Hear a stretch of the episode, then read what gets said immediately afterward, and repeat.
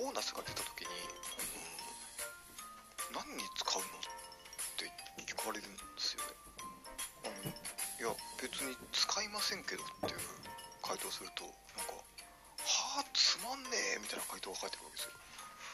な使わなきゃいけないんですかっていう話なんですよねでなんか、まあ、その人とかはなんかもうその、まあ、誰とは言わないですけどその人はなんかもう僕はボーナス一括払いなんかそのそういうのあるんですかね。そのなんか先先にボーナスの時に払うみたいな。ので済ませておきたからみたいなことを言ってるんですよ。手数料がかからないから変わんないでしょみたいなこと言うんですけどいや危険なことぶっ込んでんなって思うんですよね。特に今回コロナ去年とか醤油とかが下がったんですよねまあ大体どこの企業も下がってるとは思うんですけどこの時期に上がったっていうのはなかなかあのテレワーク関連とかそういった関連の銘柄でないと分かってないと思うんですけどだからその賞与をその当てにする生活っていうのはいかがなものかなって思うんですよね。あの法律上その労働基準法とかでその減給っていうのはそのまあ企業がやばいっていう状況の時とかもしくはなんだっけなあのー、本当に会社の社員に非があるっていうような状況をしっかりと明確に証明できないと減給って難しいんですよ。なので最低限仕事やっててあのー、なんかたまたま YouTube やってるようなころ見られたとしても減給に持っていくって難しいんです最低限のも出してると。うん、成果物出しちゃってると漫画読んでても難しいんですよ。皮肉な話なんですけどね、うん、なのでまあでもね言及自体はしづらいんですよ。昇給は簡単ですけど言及はなかなか上げ足を取らないと、えー、難しいという状況なんですね。ただ賞与って簡単に減らせるんですよ。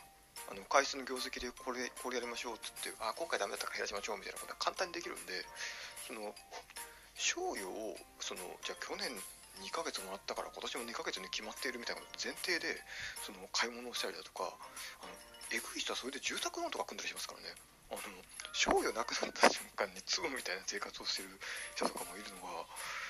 ちょっと怖いですよね。ってことだから賞与そもそもゼロとして計算しておいてそれで賞与がもうその貯金に回すとかして生活防衛資金にして回すとか。で僕はもう生活防衛資金たまりまくってんであの、まあ、株に回しちゃいますけどなので貯蓄に回すっていうのが一番あのあったら嬉しいものっていうもらい物っていうあの儲け物みたいな感じの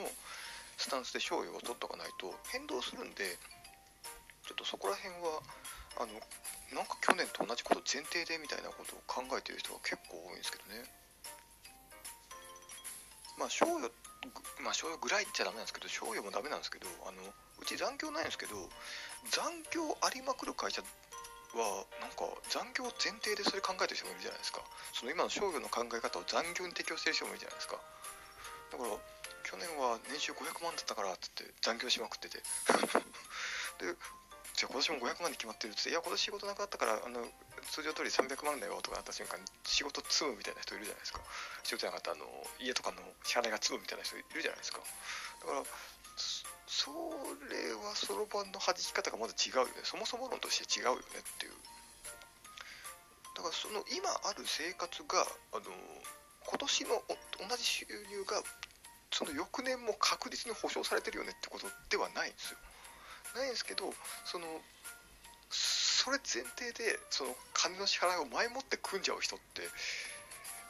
るのが怖えよなって僕は思うんですよね。だってなんならこう会社潰れて無職になったりとかするかもしれないわけじゃないですか。だからそのために生活防衛資金貯めるっていうのもあるんですけどそもそもとして怪我した時とかクビになった時のために生活防衛資金貯めるっていうのはあるんですけど、まあ、多分そこら辺のこと考えてない人は多分生活防衛資金もゼロなんだろうなっていうことなんですよ。だから多分クビになった瞬間にいきなりホームレスになった人いるじゃないですか。であれはもうだからそういう考え方をしてる人なんですよ。だから僕クビになっても別に10年20年もっとぐらいの金あるんでだからそういう考え方はすごい危険ですよねっていう。ホームレスまっしぐら猫まっしぐらだよねってことなんですよね。そんなわけでね多分今年の6月ぐらいになったらまたつまんねえって多分言われると思うんですけどまあ適当になんかでっち上げればいいんですかね？なんか。でも多分派手な金の使い方しないとつまんねえの定義外れるの難しいと思うんですよね。なんか何買うんですなんか何に使うのってドラゴンクエストって言ったら多分つまんねえって返されるだけだと思うんで変に内容言うと大変だと思うんでなんかねあの競馬一点買いとか言う勇気ないんで僕は、うんまあ、別にその人を別に面白おもこかしくする義務もないので別にまあ今年もつまんねえって言われるのかなって思いながらもああめんどくさいなと思いながら えー、ちょっと、えー、そんな愚痴を吐かせていただきましたということでございました、えー、またお金の話していきたいと思いますので、えーと、いいねをフォローしていただければ幸いでございます。また次回お金次回もよろしくお願いいたします。それでは。